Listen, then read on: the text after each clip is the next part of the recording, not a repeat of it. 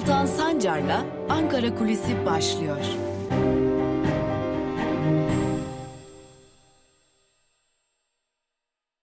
Haftanın son Ankara Kulisi programından merhabalar sevgili izleyiciler ve Özgürüz Radyo'nun sevgili dinleyicileri. Evet haftanın son günündeyiz. Haftanın son gününde koronavirüsü konuşacağız. Neden mi? Çünkü bildiğiniz üzere uzun zamandır yani birkaç aylık bir süreçtir ama tabii ki pandeminin ilk günlerinden bu yana da geçerli olmak üzere Türkiye'de çeşitli kısıtlamalar uygulandı. Bu kısıtlamalar kaldırıldı, gevşetildi, yerine yenileri getirildi. 1 Haziran 2020'de uygulanan şehirler arası seyahat yasakları bir anda hızlı bir biçimde kaldırıldı. Hızlı bir açılmaya gitti Türkiye. Tamam biz virüsü yendik diye bir algı oluştu. Vaka sayılarında bir düşüş oluştuğu için ve hızlı açılmayla birlikte özellikle turizm sezonu başlamasıyla birlikte turizmcilerin kurtarılması için bir hızlı açılma yaşadık. Ondan sonra vakalar yukarı yönlü bir seyir almaya başladılar ve uzunca bir sürede aşağı inmedi rakamlar. Daha doğrusu sayılar ve Şimdi geldiğimiz bugünlerde de sayılarda, vaka sayılarında yeniden yukarı yönlü bir hareketlilik görüyoruz. Geçtiğimiz gün Sağlık Bakanı Fahrettin Koca biliyorsunuz e, bir takım e, iddialar ortaya atıldı. Kısıtlamalar gevşetilecek, bazı kısıtlamalar kaldırılacak. Hatta kafelerin, barların, restoranların katı kurallarla açılması sağlanacak gibi bir takım iddialar ortaya atıldı. Milli Eğitim Camiası'nda da bakan dahil olmak üzere herkes bir açıklama yaptı ve dedi ki okullar 15 Şubat'ta açılmalı. Ama nasıl açılmanın noktasında çeşitli elbette ki fikir ayrılıkları vardı. Sendikalar daha fazla atama, daha fazla derslik talebinde bulundular. Ama geldiğimiz bugün içerisinde öyle görünüyor ki ne kafeler, barlar, restoranlar açılabilecek ne de belki de okullar 15 Şubat'ta yüz yüze eğitime geçebilecekler. Neden mi? Çünkü mutasyonlu virüsün Türkiye'de olduğuna dair çok ciddi şüpheler var. Tamam e, virüs elbette ki Türkiye'nin belli başlı noktalarında görüldü. Bu, bu görülen yerler karantinaya alındı ama işin kontrolden çıkmış olabileceği ihtimali üzerinde durulmaya başlandı. Geçtiğimiz gün Sağlık Bakanı Fahrettin Koca bir açıklama yaptı ve dedi ki evet rakamlarda bir düşüş oldu ama son günlerde yeniden yukarı yönlü bir hareketlenme var vaka sayılarında. İşte bu nedenle de kısıtlamaları bir süre daha devam ettirmekte zorundayız. Sağlık Bakanı Fahrettin Koca bu açıklamaları bilim kurulu toplantısının ardından yaptı. Tabi akıllara acaba diye geldi. Evet, örneğin Diyarbakır'ın e, Lice ilçesinde yine çeşitli özellikle Güneydoğu ve Doğu Anadolu'da olmak üzere çeşitli yerlerde mutasyonlu virüs tespit edildi. Tespit edilen yerler karantinaya alındı. Geçtiğimiz çarşamba günü de bilim kurulu toplantısında işte bu mutasyonlu virüs konuşuldu. Ne yapılabilir? Ne yapmalıyız? Kısıtlamalar kalmalı mı gitmeli mi sorusu tartışıldı. Bilim kurulu üyelerinin ağırlıklı bir çoğunluğu kısıtlamaların kalması gerektiğini ve kısıtlamaların bir süre daha devam ettirilmesi gerektiğini belirttiler. Çünkü karşı karşıya olduğumuz mutasyonlu yani İngiltere'de mutasyona uğrayan koronavirüsün yeni varyantı da diyebileceğimiz virüsle birlikte Türkiye'de yayılım hızının yeniden artmasından ciddi şekilde endişe ediliyor. Öte yandan başka bir hususu daha belirtmek lazım. Şimdi önceki virüslerde 18 yaş altında daha doğrusu daha da aşağı yaşlarda 16 yaşın 15 yaşın altındaki e, çocuklarda bu virüsün bulaşıcılığı biraz düşüktü. Öldürme oranı da düşüktü. Öldürme oranında belki bir değişiklik yok, yok ama özellikle 15-16 ve yaş ve aşağısında bu virüsün bulaşıcılığının varyant ile birlikte arttığını belirtiyor uzmanlar. İşte bu konu bilim kurulunun da gündemindeydi ve bilim kurulu o yüzden şimdiden okulların 15 Şubat'ta yüz yüze eğitime başlayacağı gibi varsayımsal açıklamalar yapmak çok yanlış. Şu an itibariyle ne ile karşı karşıya olduğumuzu bilmiyoruz. Bu mutasyonlu virüsün ne kadar yayıldığını bilmiyoruz. O nedenle şu an itibariyle 15 Şubat'ta belki ilkokullar, belki ortaokullar yüz yüze eğitime geçebilir gibi bir e, öngörüde bulunmak pek de sağlıklı değil tespitinde bulundular. Bu önemli. Eğer çocuklarda bulaşıcılık artarsa ve yüz yüze eğitimde başlar ise sıkıntılı bir döneme yeniden girebiliriz. İşte tam da bu nedenlerden dolayı bu okulların 15 Şubat'ta açılıp açılmayacağı sorusu yeniden değerlendirilmeye başlandı. Bu sorunun cevabını ancak bu süreye birkaç gün kala öğrenebiliriz. Özellikle karşı karşıya kalınan mutasyonlu virüsün nedenli yayıldığı ve yayılım hızının nedenli yükseldiği de bu hesaplamalarla ortaya çıkacak. Ardından kararlar verilecek. Ama Kısıtlamalar bir süre daha bizlerle birlikte olacak. Kafe, barlar, restoranlar kapalı olacak ve bununla birlikte sokağa çıkma yasaklarının bir süre daha devam edebileceği de öngörülüyor. Özellikle aşılama çalışmaları devam ederken bilim kurulu üyeleri sürece pek de zarar gelsin istemiyorlar. Bu nedenle Türkiye'de artık mutasyonlu virüs var. Bu virüsün ne kadar yayıldığı ve hangi bölgelerde görüldüğü, ne gibi etkilerinin olduğu tespit edilene kadar da bir süre daha kısıtlamalarla yaşamaya devam edeceğiz. Koronavirüsle maceramız ne yazık ki biraz daha sürecek gibi görünüyor diyelim. Ankara kulisini noktalayalım. Haftaya pazartesi gününde tekrar Özgürüz Radyo'da görüşebilmek umuduyla. Hoşçakalın.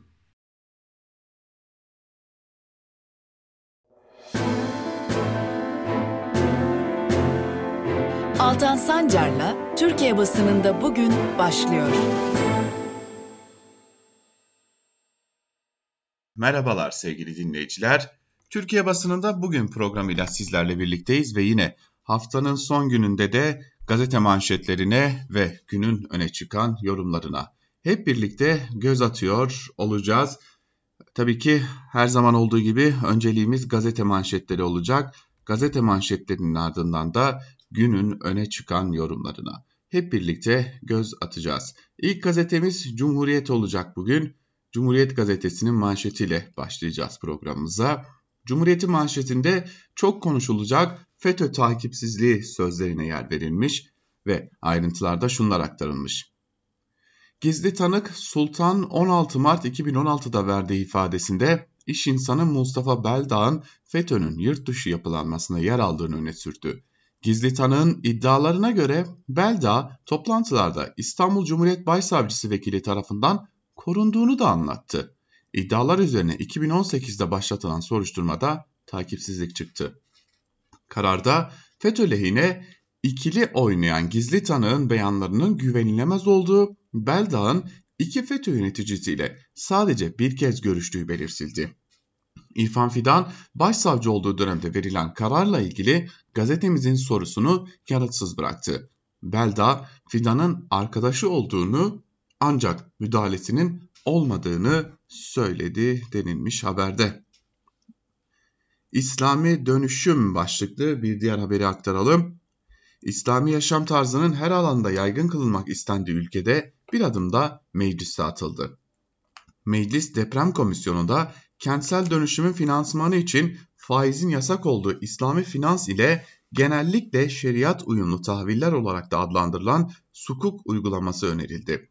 Profesör Seyfettin Erdoğan, Türkiye'de kentsel dönüşümü ve deprem tedbirlerinin altyapı harcamalarını ulusal kaynaklarımızla karşılama şansımız yok. Bunun için İslami finans temel çözüm. Kentsel dönüşümü finanse etmek için önerdiğimiz model modifiye sukuktur diye konuşmuş. Böyle de bir haber var Cumhuriyet gazetesinde. Yüksek gerilim başlıklı bir diğer haberi de aktaralım. Yılın ilk enflasyon raporu toplantısında yandaş medya ile Merkez Bankası Başkanı Ağbal arasında yüksek faiz gerilimi yaşandı. Sabahın Ankara temsilcisi Okan Müderrisoğlu'nun Cumhurbaşkanı'nın yüksek faize karşıyım sözünü hatırlatarak yaptığı eleştiriye Ağbal'dan faiz indirimlerine dönük bir gündemi çok erken buluyoruz. Yanıtı gelmiş. Ee, tabii Fatih'in fedaisi gibi davranan gazeteciler olduğu için ülkede e, hali hazırda da bu tarz gerginlikleri yaşıyorlar. Oysa tamamının e, biliyoruz ki aynı hedefte olduklarına dair hiç şüphemiz yok. Cumhuriyet gazetesini böylelikle noktalamış olalım ve bir diğer gazeteyle artık devam edelim. Sıradaki gazete Bir Gün. Rant yolu için tehdit manşetiyle çıkmış Bir Gün gazetesi ve ayrıntılarda şunlara yer verilmiş. Kanal İstanbul için oluşturulan bilirkişi heyetine resen atanan HA İstanbul 22 Ocak günü 10. Daire Mahkemesi'ne gönderildiği dilekçede tehdit edildiğini belirterek görevinden çekildi. Yıldız Teknik Üniversitesi öğretim üyesi olan HA'dan proje, proje güzergahı ile ilgili rapor oluşturması istenildiği öğrenildi. Mahkemeye verdiği dilekçede hazırladıkları raporun beğenilmediğini, kendilerinden yeniden rapor istendiğini aktaran HA, bu süreçte açık ve üstü kapalı tehditler aldığını belirtti. TMOP İstanbul İl Koordinasyon Kurulu adına yapılan açıklamada heyete dair itirazlarımızın doğruluğu ispatlandı diye de bir ayrıntı aktarılmış. Sayıştay'a yasak, yabancıya serbest bir diğer haber. Türkiye Varlık Fonu'nun meclise sunulan denetim raporları görüşmelerinde konuşan Genel Müdür Zafer Sönmez, önümüzdeki yıl İngiltere merkezli bir denetim şirketinin fonu denetleyeceğini açıkladı. Raporlarda net ekonomik verilerin yer almadığı eleştirilerine değinen Sönmez, biz varlık fonunun yönetimi olarak denetimin yapılmasını özellikle teşvik ediyoruz. Denetimi PricewaterhouseCoopers yapacak dedi. HDP'li Paylan, Erdoğan ülkenin varlıklarını satabilmek için uluslararası onay almaya çalışıyor derken, CHP'li Erdoğdu esas olan Sayıştay'ın denetim yapması ama iktidar müsaade etmiyor dedi. Tabii ki etmeyecektir. Niye? İşte yolsuzlukta zirve başlıklı bir haberden aktaralım onu da. Ekonomiden sağlığa, eğitimden siyasete çürümenin boyutu derinleşiyor. Uluslararası Şeffaflık Örgütü'nün yolsuzluk algı endeksine göre Türkiye son 8 yıl içinde en çok gerileyen 5 ülke arasında. 180 ülke arasında 86. sırada yer alan Türkiye, Trinidad, Tobago, Burkina Faso gibi ülkelerle aynı puana sahip. İşte bu haber bir önceki haberdeki sebepleri çok açık biçimde aslında ortaya koyuyor. İşte tam da bu sebeplerden mütevellittir ki e, varlık fonunda denetim yapılmıyor, yapılamıyor demek belki de daha doğru olacak. Ve geçelim bir diğer gazeteye. Bir diğer gazetemiz Yeni Yaşam. Manşette sorumluluktan kaçamazsınız sözleri var. Ayrıntılarda ise şunlar aktarılıyor. PKK lideri Abdullah Öcalan'a ve İmralı'da kalan diğer tutuklulara uygulanan tecride ilişkin geçen sene kapsamlı bir rapor hazırlayan Avrupa İşkenceyi Önleme Komitesi'nden bir heyet 11-25 Ocak tarihleri arasında İçişleri Bakanlığı, Adalet Bakanlığı yetkilileriyle bazı cezaevlerinde ziyaretler yaptı ancak tecritin ağırlaştırılarak sürdüğü İmralı'ya gitmedi. Heyet İade ve TV'de ziyaret etti. İHA'da eş başkanı Öztürk Türkdoğan CPT heyetine Asrın Hukuk Bürosu'nun hazırladığı İmralı raporlarını sunduklarını belirterek durumun ciddiyetini aktardık. İmralı'ya gitmeleri gerektiğini de vurguladık. Heyet de İmralı'daki sorunun ciddiliğini biliyoruz, aktaracağız diye konuştu. Asrın Hukuk Bürosu da Avrupa Konseyi'ne çağrı yaparak sorumluluklarınızı yerine getirin demiş. Lakin Tabii ki bu arada açlık grevleri de devam ediyor. Bugün 64. gün cezaevlerinde bu politikalara karşı açlık grevleri de sürdürülüyor. E, tabii e, buna dair henüz e, bir e, durum gelişebilmiş değil, bir açıklama gelmiş değil. Lakin e, görüyoruz ki e, açlık grevleri de cezaevlerinde yayılmaya devam ediyor. E, ve e, buna rağmen ne yazık ki hala bir adım atılabilmiş değil. Çok kolay çözülebilecek sorunlar hala çözülemiyor. Türkiye'de bu her açıdan geçerli bir yandan da biliyoruz ki ekonomide de böyle, e, siyasette de böyle, politikada da böyle. Her alanda çok kolay çözülebilecek, oturarak konuşarak çözülebilecek sorunlar Türkiye'de ne yazık ki ama ne yazık ki çok ciddi bir biçimde e, üstüne gidilmeden havada bırakılıyor. Geçelim bir diğer gazeteye, Evrensel'e. Manşette kayyum şerit çekti, öğrenciler engeli aştı sözleri var. Boğaziçi Üniversitesi öğrencilerinin kayyum rektör istemiyoruz sloganları rektör Melih Bulu'nun katıldığı canlı yayına yansıdı. Bunun üzerine rektörlük binası önündeki eylem alanı şeritle kapatıldı. Boğaziçi Üniversitesi'ndeki protesto seslerinin Kayyum Melih Bulu'nun katıldığı online etkinliğe yansıması sonrası öğrenciler rektörlük binasının önünde çekilen şeritler, şeritlerle engellenmek istendi. Nöbet alanına şerit çekilmesine tepki gösteren öğrenciler dün de rektörlük önünde bir araya geldi. Kayyum gidecek, çadır kalacak diyen öğrenciler engellemeye rağmen alana çadır kurdu denilmiş. E, Melih Bulu alışmıştır ya kendisini protesto edenlerin seslerinin e, bir biçimde yayına gitmesine. Çünkü bu ilk değil daha önce de Cüneyt Özdemir'in yayınında da protesto edildiğinde Melih Bulu'nun sesi, e, Melih Bulu'nun daha doğrusu diyelim e, Melih Bulu'ya yapılan protesto diyelim daha doğrusu o zaman da yayına gitmişti. Yani Melih Bulu bu tür şeylere alışkın olmalı. Çünkü e, artık e, her defasında protesto ediliyor ve her defasında da e, bir şekilde sesler yayınlara gidiyor, bir şekilde bir şeyler oluyor ama tabi burada esas mesele Melih Bulu'da yüz var mı yok mu sorusu. Onun da cevabını siz dinleyicilerimize bırakmış olalım. Devam edelim gazetelerle Sözcü gazetesine geçelim. Sözcünün manşetinde Engin Yurt'tan şaşırtan çıkış sözleri var. Ayrıntıları aktaralım. Demokrat Partili Cemal Engin Yurt söylenen sözün tersini kastederek hicvetmenin en güzel örneğini ekranda iktidara övgüler yağdırarak verdi. İşte o sözleri. Fazlasıyla uzun sözler çok kısa bir kısmını aktarmış olalım sizlere. Türkiye'de muhalefetin anlayamadığı şey şu. Sayın Recep Tayyip Erdoğan özel bir insan. Sayın Recep Tayyip Erdoğan iltimaslı bir insan. Sayın Recep Tayyip Erdoğan her şeyin üstünde bir insan. Bu ülkede her şeyi yapmaya hakkı var. Sayın Recep Tayyip Erdoğan'dır. Dolayısıyla Sayın Recep Tayyip Erdoğan doğru yapıyor. HDP'yi eleştirmek de Tayyip Erdoğan'ın hakkıdır. Ha burada mahkeme kurmak da Recep Tayyip Erdoğan'ın hakkıdır. Adı, andımızı kaldırmak da Erdoğan'ın hakkıdır. İşine gelene militan demek, işine gelene terörist demek de. Erdoğan'ın her dediğini eleştirmek yerine Sayın Recep Tayyip Erdoğan'ın her dediğine kabul göstermek zorundayız gibi şeyler söylemiş. Ve bir diğer haberi aktaralım. Evine ayda 8638 lira girmiyorsa yoksulsun. Vatandaş ekonomik sıkıntı içinde bu ay 4 kişilik bir ailenin açlık sınırı 2652 liraya, yoksulluk sınırı ise 8638 liraya çıktı. Türk İş'in araştırması açlık ve yoksulluk sınırının önceki aya göre yükseldiğini gösterdi.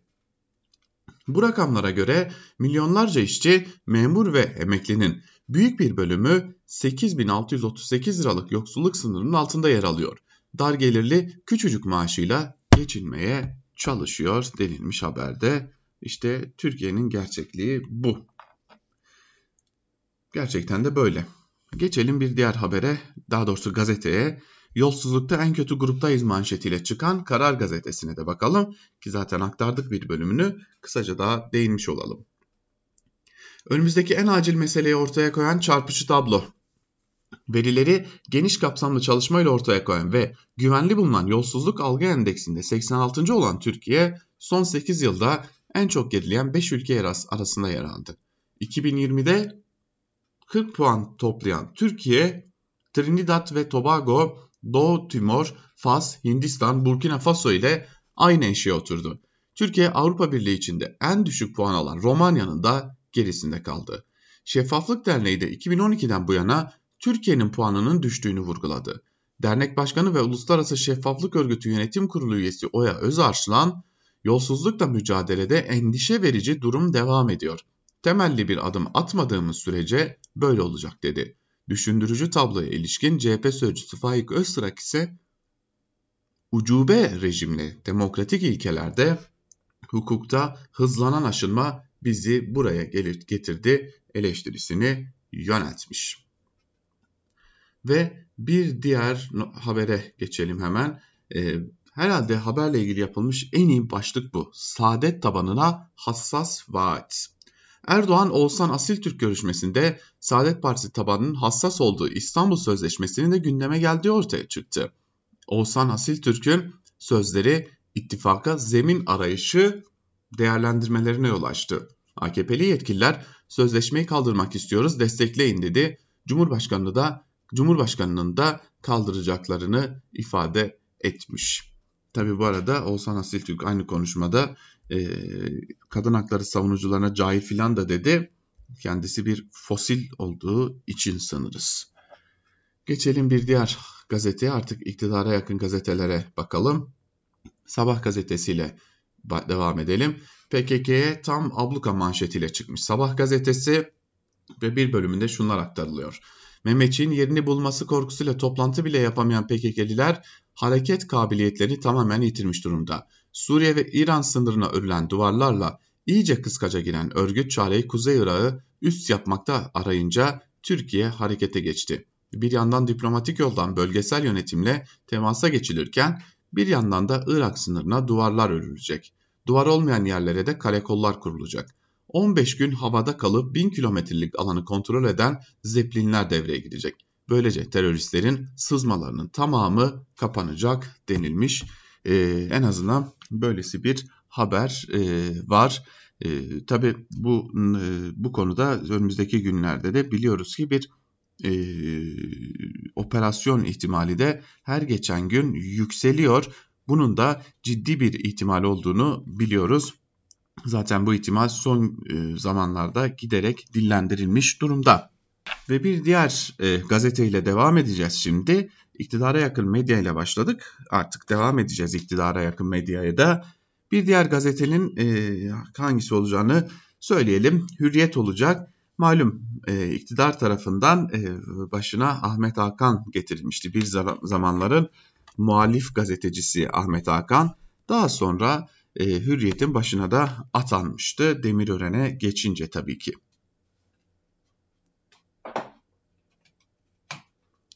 Hürriyet'in manşeti bugün iki kaçağın Batum sefası şeklinde ve ayrıntılarda şunlar kaydediliyor. Cinayetten müebbete mahkum olunca firar eden Metro Turizm'in galibi, sahibi Galip Öztürk ile Kırmızı Bülten'le aranan sanal bahis çetesinin önemli isimlerinden Derkan Başer'in yolu Batum'da kesişti. Gürcistan'da birlikte iş yapan ikili lüks içinde bir hayat yaşıyormuş. Firariler Derkan Başer ile Galip Öztürk Batum'da son derece lüks bir hayat yaşıyor. Başar, Bentley marka bir otomobille Batum caddelerinde tur atıyor. Geçen hafta içinde Gürcistan'da gözaltına alınan Başar birkaç saat içinde serbest bırakılmıştı. İddiaya göre Öztürk araya girince Başar serbest kaldı denilmiş haberde. Bu çok normal biliyorsunuz. İktidar kimi kollarsa isterseniz cinayet bile olsa o işin içinde bir biçimde o isimler korunuyor. Başlarına da bir şey gelmiyor. Hürriyetten bir diğer haberi de aktarmış olalım. Bu fotoğraf kitabı vurur mu? Yazar Orhan Pamuk'un gazeteci çift Rasim Ozan Kütahyalı ve Nagihan Alçı ile çekilmiş fotoğrafları sosyal medyada çok tartışıldı. Yorumların büyük çoğunluğu da olumsuzdu. Pamuk'un yeni romanı Veba Geceleri önümüzdeki ay yayınlanacak. Pamuk'un kitaplarının tanıtımına çok önem veriyor. Bakalım bu fotoğraflar Pamuk'un yeni romanını nasıl etkileyecek denilmiş haberde. Şahsen ben mesafeli yaklaşmayı da düşünüyorum. E, zira beni rahatsız etti. Hiçbir şey değilse bile yani e, haksızlıklarla, hukuksuzluklarla bunları savunmayla gündeme gelen Rasim Ozan Kütahyalı'yla e, aynı karede Orhan Pamuk gibi bir ismin yer alması şaşırttı beni. Satan mutsuz, alan mutsuz manşetiyle çıkan milliyet ile devam edelim. Fahiş gıda fiyatları satıcıları da üzüyor. Temel gıdada karların çok düşük olduğuna dikkat çeken perakendiciler maliyetlerin %30'dan fazla yükseldiğini söylüyor. Marketlerden gelen yorumlar sektör temsilcilerinin de fiyatlardan rahatsız olduğunu gösteriyor. Perakendiciler lojistik depolama, işçilik, enerji, ambalaj, dağıtım gibi kalemlerdeki artışlara dikkat çekiyor. Bu yüzden et, süt, ayçiçek yağı gibi temel gıda ürünlerinde toplam maliyet artışı %30'un bile üzerine çıktı. Markasına göre markette 1 litre süt 4 lira 45 kuruştan 7 lira 45 kuruşa kadar değişen fiyatlara satılıyor.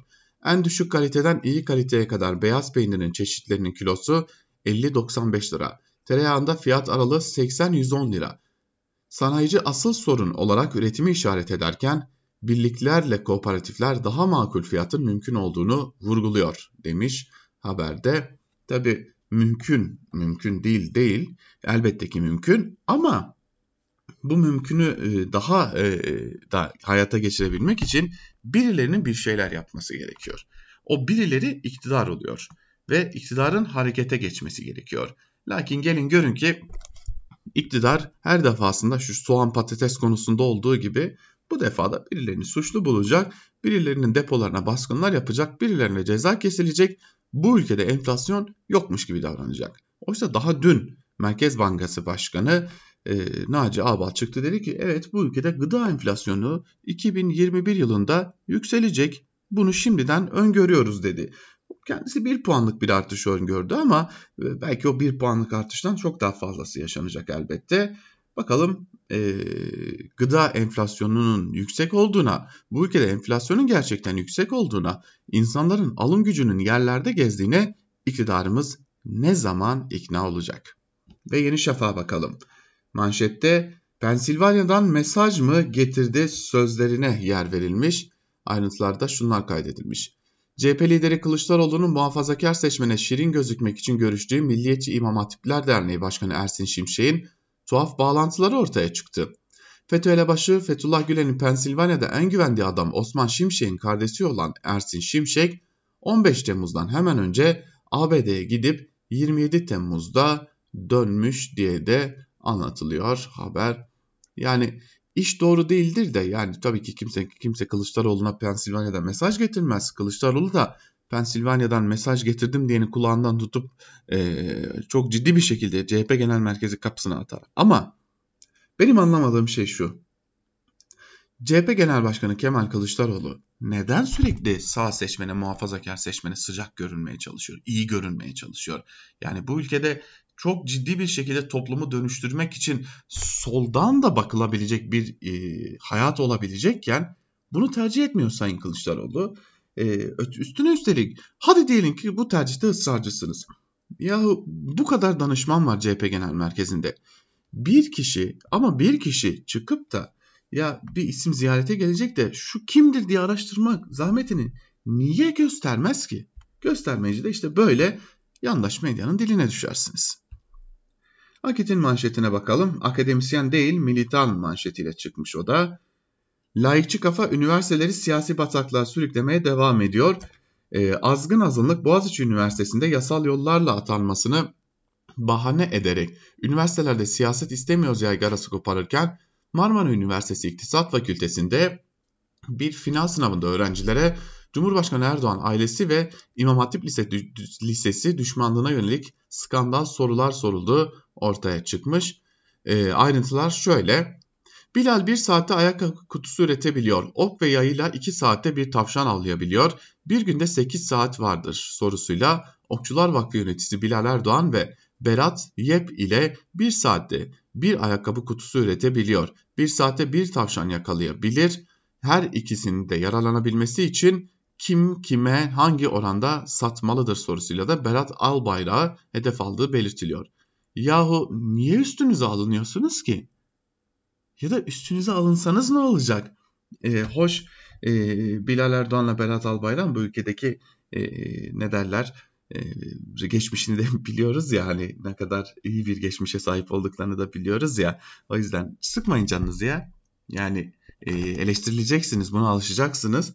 Ama e, giderek e, Cumhurbaşkanı Erdoğan'ı da ailesini de şöyle pe- peygamber statüsüne yükseltmek gibi bir çabaları var. Ben Cumhurbaşkanı Erdoğan'ın böyle bir çabası var demiyorum. Cumhurbaşkanı Erdoğan'ın belki yoktur böyle bir çabası olmazdı ama e, yandaş medya böyle eleştirilemez aman sesinizi çıkarmayın ona karşı denilecek e, bir noktaya getirmeye çalışıyor Cumhurbaşkanı Erdoğan'ı ve ailesini. E, dileriz bu Cumhurbaşkanı'nı da rahatsız eder çünkü bu iyi bir gidişat olmaz. Geçelim köşe yazılarına şimdi. İlk yazımız Sözcü'den, Sözcü gazetesinden Murat Muratoğlu'nun yazısının bir bölümünü sizlerle paylaşmak istiyorum. Malum Murat Muratoğlu böyle esprili diliyle içinde bulunduğumuz ekonomik koşulları eleştiren bir isim. Bu defa da öyle yapıyor ve gıda fiyatlarından milletçe rejimdeyiz başlıklı bir yazı kaleme alıyor. Bir bölümü şöyle. Enflasyon yüksek çıkıyor nedenini soruyoruz. Gıda fiyatlarında yaşanan beklenmedik artış cevabını yapıştırıyorlar.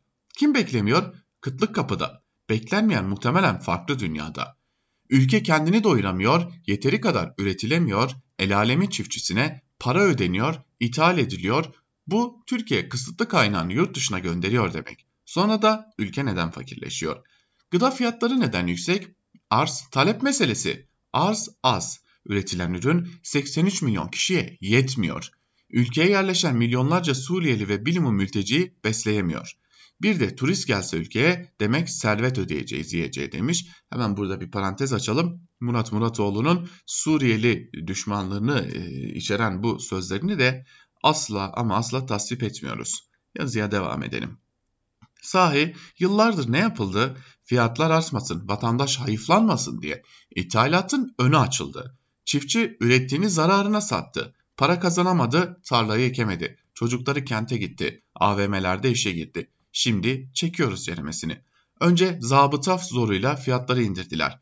Pahalılığa kılıf uyduramayınca da yurt dışından yeterli mihrak bulamayınca da iç kaynaklara yöneldiler.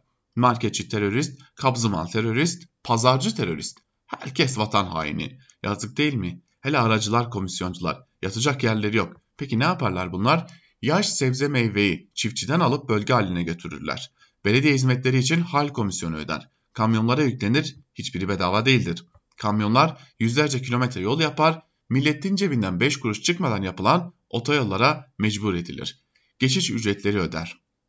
Büyükşehirdeki hale gelir, oradaki komisyoncuya devredilir. Ta taşırken heba olanlar ayrılır. Üzerine indirme taşıma maliyeti yazılır. Binlerce market ve manava dağıtılır. Her birine irsaliye fatura kesilir. Arada yeniden bir sürü fire verilir. Market rafa koyar, karını alıp satar.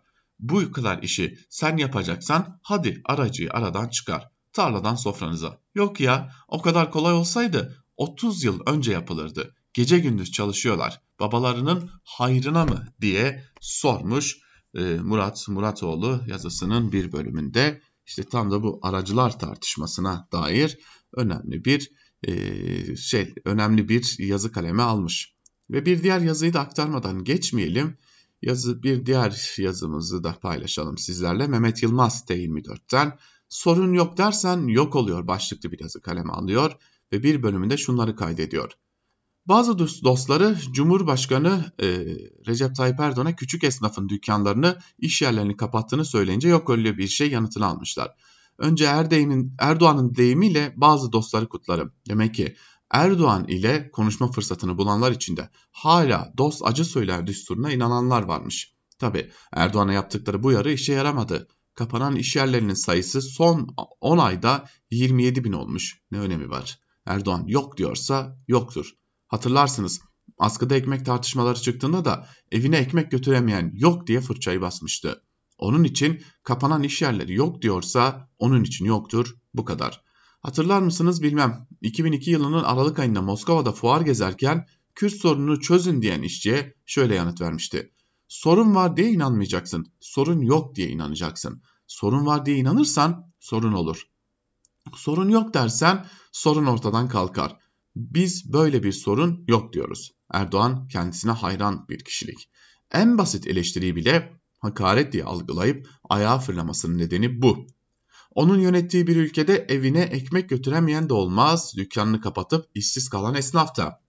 Hapishaneler düşünce suçlusu kaynarken sık sık sık dünyanın en gelişmiş ve ileri demokrasinin Türkiye'de olduğunu söylemesini de yadırgamayın. Bunları kabul ederse o muazzam egosu ciddi bir hasar görür. Nasıl yani? Hem Erdoğan iş başında hem de sorun var. Olacak şey mi? Bu onun için kabul edilemez bir durum. Gerçeğe uyar uymaz. Bunun o kadar önemi yok. Onun inandığı neyse onun için gerçek odur. Onun gerçeği bazılarımıza gerçek ötesi gibi gelse de. Erdoğan gibi otoriter popülist liderlerin ben merkezi ruh yapısının sonucu bu. Buradan gerçek ötesi siyaset çıkıyor. Sorunlar ortadan kalkıyor. Reisin ve kitlesinin duyguları ön plana çıkıyor.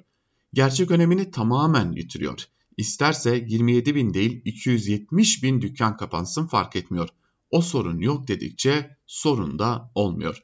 Ama elbette tamamen sorunsuz bir dünyada kendisine de gerek olmayabileceğini biliyor. Sorun yoksa vatandaşların oylarını bir de bunu deneyelim memlekete reisin çözmesi gereken sorun yok nasıl olsa diyerek Bay Kemal'e verebilirler. Haf hafazan Allah. Onlarla kafalarını tak onlara kafalarını takmaları gereken esas sorunları teker teker tekrar tekrar hatırlatıyor ki yanlışlıkla başkalarının sözlerine de meyletmesinler. Ortada darbe yapacak kimse yokken ana muhalefeti darbeci ilan etmek, elindeki bütün propaganda gücünü kullanarak memleketin en önemli sorununun Bay Kemal olduğunu kanıtlamak, HDP'yi şeytanlaştırmak, gününe göre bir yabancı düşman seçmek. Zamanında camileri ahır yaptılar, yine yaparlar korkusu yaymak gibi. O iktidarda olmazsa sokaklarda başörtülü kadınların kovalanacağı izlenimini yaratmak gibi. Valilerin parti militanı gibi davranıyor olmasının bir önemi yok çünkü. O militan değil diyorlarsa militan değildir. O kadar diye de yazısını noktalamış oluyor e, Mehmet Yılmaz da T24'teki yazısında. Ve biz de Mehmet Yılmaz'ın yazısıyla birlikte bugünlük Türkiye basınında bugün programını noktalıyoruz. Yarın tekrar pardon düzeltelim haftaya pazartesi gününde tekrar Özgür Radyo'da görüşebilmek umutuyla şimdilik hoşçakalın.